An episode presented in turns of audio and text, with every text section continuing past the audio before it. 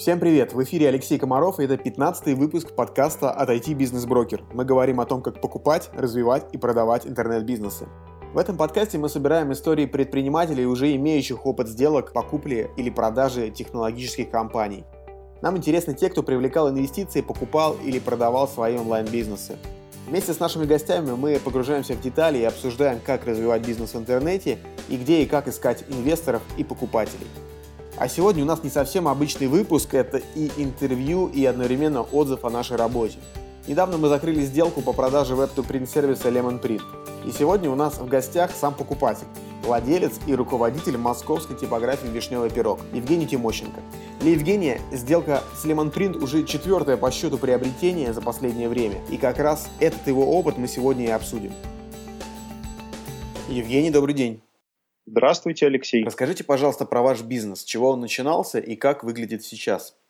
Мы цифровая типография. Типографии в этом году исполнилось 11 лет. Э, начинался он практически с нуля, то есть 11 лет назад мною было приобретено первое полиграфическое оборудование. До этого я не имел опыта полиграфического бизнеса, и это был такой вот приход из ниоткуда в новую совершенно сферу. На сегодняшний день э, наша компания является одним из лидеров полиграфического рынка, конкретно цифрового рынка полиграфического в России. Мы считаем, что мы входим в десятку крупнейших типографий цифровых э, в Москве и в России.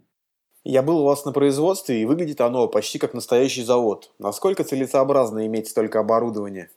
Если говорить про полиграфический бизнес, то он делится на, соответственно, тиражную полиграфию и малотиражную. Да? То есть, если говорить про нас, то мы занимаемся как раз малотиражными заказами. Производительность оборудования в малотиражной полиграфии, она не такая высокая, но мы имеем высокую гибкость. То есть, мы можем перенастраиваться с одного заказа на другой, с одного тиража на другой очень быстро и очень быстро выдавать большое количество маленьких заказов. Но из-за того, что количество заказов может расти, и, в принципе, как бы оно растет, то приходится, во-первых, дублировать очень много оборудования, во-вторых, просто наращивать мощности. И последнее время стало похоже на действительно завод.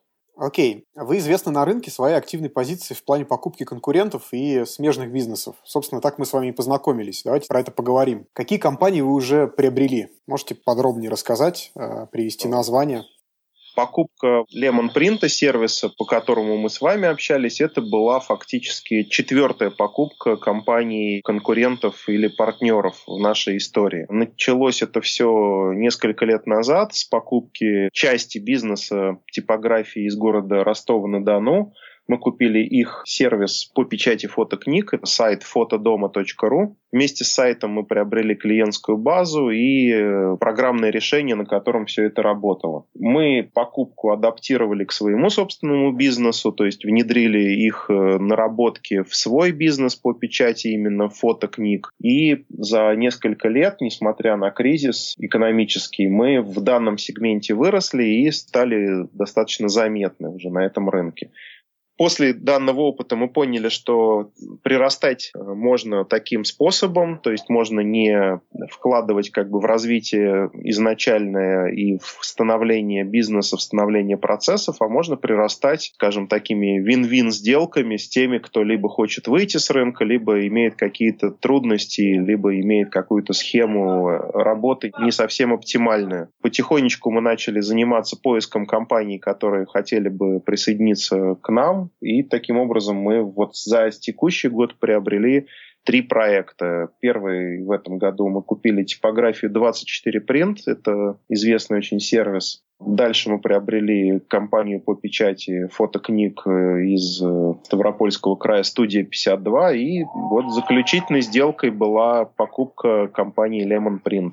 Что объединяет приобретенные вами компании? Есть ли у них какие-то общие черты? Общие черты, все эти бизнесы связаны с интернет-продажами, работой с розничными покупателями, ну, либо с какими-то небольшими клиентами. Все эти бизнесы связаны с продажей некого формализованного продукта, который можно описать и продать через интернет. То есть это все такие e-commerce решения. Все эти компании — это прежде всего интернет-активы, то есть сайты с клиентской базой. Ну, большей частью, естественно, это сайты и клиентская база. Некоторые из этих покупок содержат в себе материальные составляющие, то есть оборудование и материалы. Но, естественно, в каждом из этих активов в первую очередь мы оценивали клиентскую базу, сервис, который предоставляет э, компания, и ее процессы. Из каждой компании мы смогли взять э, интересные бизнес-процессы и подход к определенным э, процессам внутри компании, ну и, соответственно, какие-то наработки. То есть, если говорить вот про Lemon Print, мы покупали программный код и разработку той технологии, которая используется для сайта и для сервиса. А как быть с клиентами? Если вы покупаете типографию из Ростова, означает ли это, что и заказчики в основном будут из этого города? Если говорить вот про э, наши покупки, то там нет какой-то территориальной яркой выраженности, потому что каждый из бизнесов, который мы приобретали, мы четко понимали, что все клиенты региональные, они к нам, скорее всего, не перейдут, потому что они уйдут просто к другим сервисам, которые ближе им э, территориально, да, если для них это имеет значение. И мы оценивали базу общую для всей страны, базу клиентов, которые находятся в других регионах, э, ну и, соответственно, просто делали такой вот дисконт на клиентскую базу и на ее состояние. Знаете ли у кого-то из ваших конкурентов, кто придерживается такой же рыночной стратегии, то есть скупает мелких игроков для того, чтобы нарастить клиентскую базу? Да, конечно. Если говорить, например, про рынок фотокниг, то лидер рынка, компания «Эксперт Фото», именно таким образом развивается последние 5-6 лет и фактически скупает все стоящие активы на рынке. Поэтому мы посмотрели на эту практику, проанализировали ее, поняли, что она успешна. Есть ли у вас планы, стратегия по дальнейшим поглощениям? Кого вы собираетесь купить следующим? На данный момент э, первичный голод мы утолили. Мы очень сильно заняты интеграцией и развитием всех проектов внутри нашей системы собственной, адаптацией полученных знаний и процессов к большой компании, соответственно, внедрением наших процессов в каждом бренде, но мы не останавливаемся. Естественно, при нашем таком постоянном интересе к рынку возникают предложения, и интересные предложения мы рассматриваем. Не могу сказать, что есть какие-то конкретные уже сделки, которые мы готовим, но мониторинг мы производим постоянно. И он происходит совершенно в разных областях. Достаточно широким будет рынок, на котором мы работаем, поэтому в достаточно разных областях мы смотрим проекты. Окей, а вот по поводу интеграции приобретенных компаний и решений, насколько этот процесс сложен для вас? У нас э, за этот год накопилась большая экспертиза интеграции как с внешними проектами, ресурсами, так и вот с такими внутренними. Э, мы постоянно развиваем и дорабатываем э, систему управления нашей компании. Каждый проект, который вот появляется и запускается, он в первую очередь интегрируется в наш workflow. Если говорить про полиграфический бизнес, то это очень большой объем информации графической, которая поступает при заказе клиентам любой продукции. Соответственно, всю эту информацию нужно впитать, обработать, э, подготовить к печати, отпечатать и дальше доставить в готовом виде. У нас есть отработанный какой-то workflow, который мы, естественно, совершенствуем, но каждый проект, он требует построения определенной цепочки, то есть нам нужно э, создать и технологически как бы перепроверить все продукты, которые мы можем произвести и заказать, отработать все материалы, которые используются и технологии, ну и дальше все это запустить запустить как некие стандартные вещи внутри нашей системы. Я надеюсь, я ответил на вопрос. Друзья, спасибо за то, что слушаете этот выпуск. Будет здорово, если вы оставите отзыв и подпишитесь на подкаст «Интернет-бизнес-брокер» в iTunes. Это поможет ему подняться выше в рейтинге и стать доступнее для других слушателей. А еще присылайте свои идеи и рекомендации, критику и пожелания. Мы будем рады любым сообщениям от вас. Что происходит обычно с командой, с людьми, которые работали в компании до приобретения? Вы приглашаете их на работу или они, как правило, все-таки увольняются? Есть оба варианта. Мы, естественно, ни от кого не избавляемся. Мы предлагаем команде интегрироваться. Очень э, часто люди с удовольствием заходят и даже через некоторое время меняют свои позиции и уходят как бы в компании на другие совершенно направления и в другие сферы. Мы, кстати, таким же образом прирастаем и толковыми управленцами и специалистами. В каждой команде есть э, некие звезды, есть специалисты определенного профиля ценные, которых просто так на рынке не найти. Это вы сейчас про наемных сотрудников, которые работали в купленных вами компаниях. А что происходит с основателями, с фаундерами? Они уходят сразу или уходят позже? Или вы как-то с ними взаимодействуете? Это зависит от э, желания как бы фаундера и от его компетенции. То есть, если человек э, хочет пойти заниматься каким-то другим проектом, это одна история. Если он хочет данный проект продолжить развивать как уже наемный сотрудник или как руководитель определенного там направления, мы можем оговаривать и такие условия. У нас есть опыт э, совершенно разный. Уже даже при тех наших небольшом количестве поглощений опыт совершенно различный есть. Но все-таки, если посмотреть на вашу практику, в каких случаях основатели остались с вами работать? В одном из четырех. И вы сейчас партнеры в вашем уже большем бизнесе? Да, именно. Скажем так, мы э, имеем некую систему мотивации для людей, которые вот как основатели пришли в бизнес уже в больший. Понятно. Если сравнивать покупку бизнеса и создание его с нуля, в чем, как вам кажется, главное отличие? Какие бизнес-цели конкретные вы преследуете, принимая решение о покупке? Самое большое отличие в том, что когда вы создаете бизнес с нуля, вы вкладываете в него свои идеи, свои мысли и технологию, которую придумываете вы или копируете откуда-то. Если вы берете готовый бизнес, то там есть уже процессы, определенные, настроенные. И очень часто есть оригинальные идеи, оригинальный взгляд на то же самое, только с другой стороны. Например, там оригинальный подход к работе с клиентской базой, оригинальный маркетинг или оригинальный опыт организации доставки, например. И все эти опыты, которые в бизнесах других применены, можно адаптировать к своему бизнесу и распространить на все направления своего бизнеса. То есть можно, например, там какую-нибудь логистику отстраивать, а можно купить логистику и применить ее к большему бизнесу и за счет этого очень сильно выиграть. Каждый бизнес, который мы рассматриваем и покупаем, он имеет уже некий путь. Если этот путь интересен и оригинален, то такой бизнес стоит больше. Получается, для вас важны идеи создателей, которые воплощены в отлаженных процессах внутри компании. Эти идеи добавляют бизнесу стоимости. Иногда случается так, что создатель может не видеть каких-то оригинальных решений, идей. Для него это обыденность. А для меня это будет дополнительной вишенкой на торте.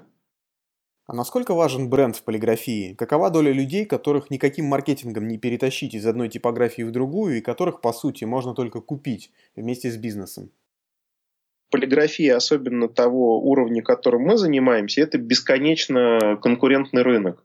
То есть спрос на нем бесконечно огромен, да, количество заказчиков и заказов невозможно описать и посчитать. Это очень большие цифры. Количество конкурентов на этом рынке тоже очень большое. Мы находимся в стопроцентно конкурентной системе. Бренд, он э, может иметь значение. Есть клиенты лояльные, есть нелояльные. Есть клиенты, ориентированные только на стоимость или на сроки, или на какое-то там еще дополнительные преимущества.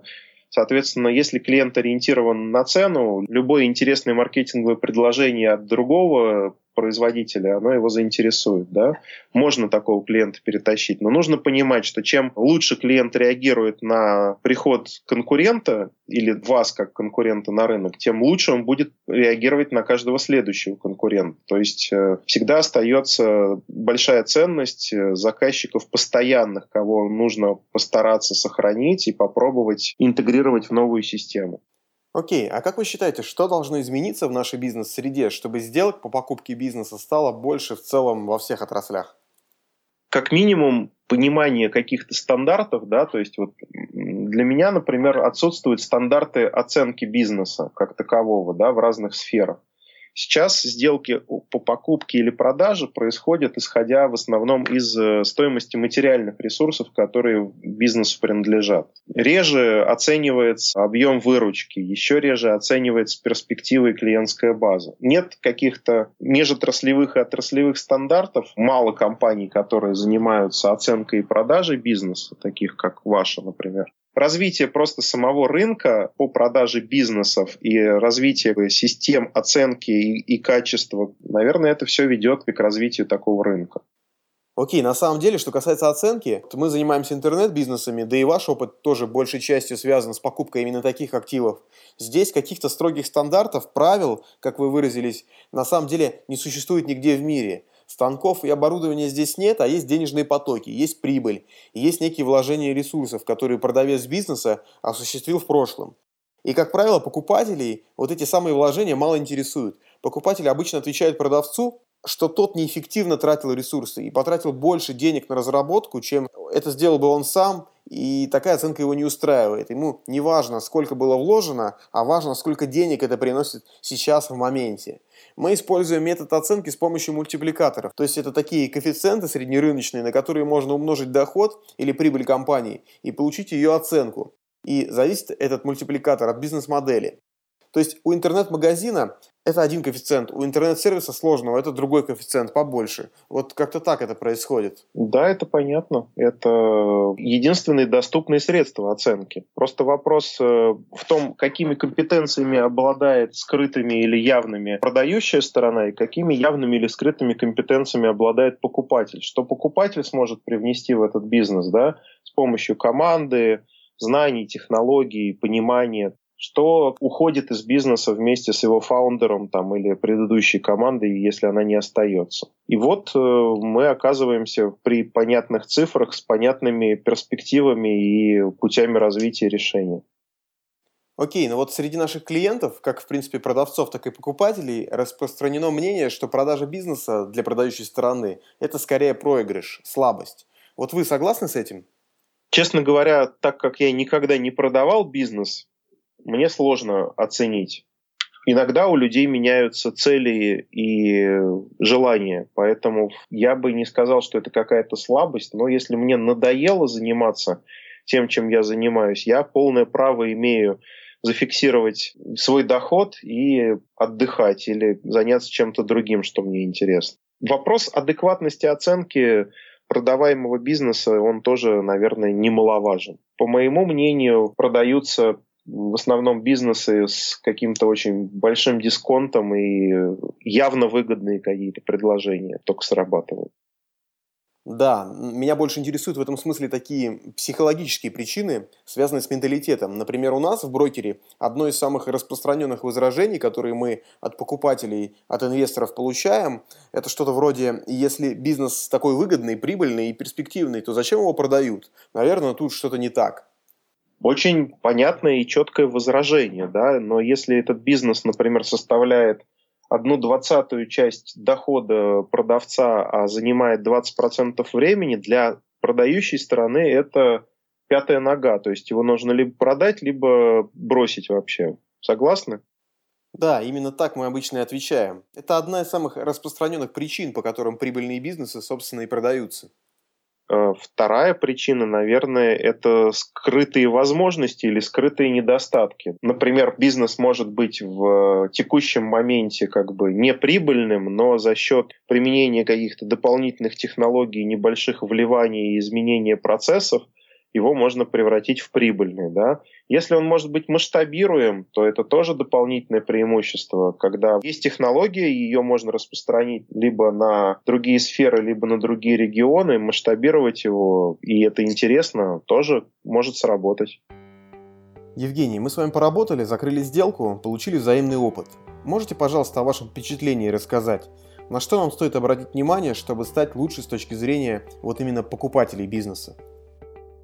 Мне все понравилось, как бы ваш подход к контролю за тем, как сделка подготавливается, оформляется, описывается, он достаточно четкий и понятный. И, в общем, вы нашу клиентскую сторону сильно в этой сделке защищаете. Честно говоря, вот на поверхности каких-то явных улучшений я не мог бы вам посоветовать. Понятно, спасибо большое. Напоследок, порекомендуйте, пожалуйста, нашим слушателям какую-нибудь книгу, которая показалась вам интересной и полезной для саморазвития.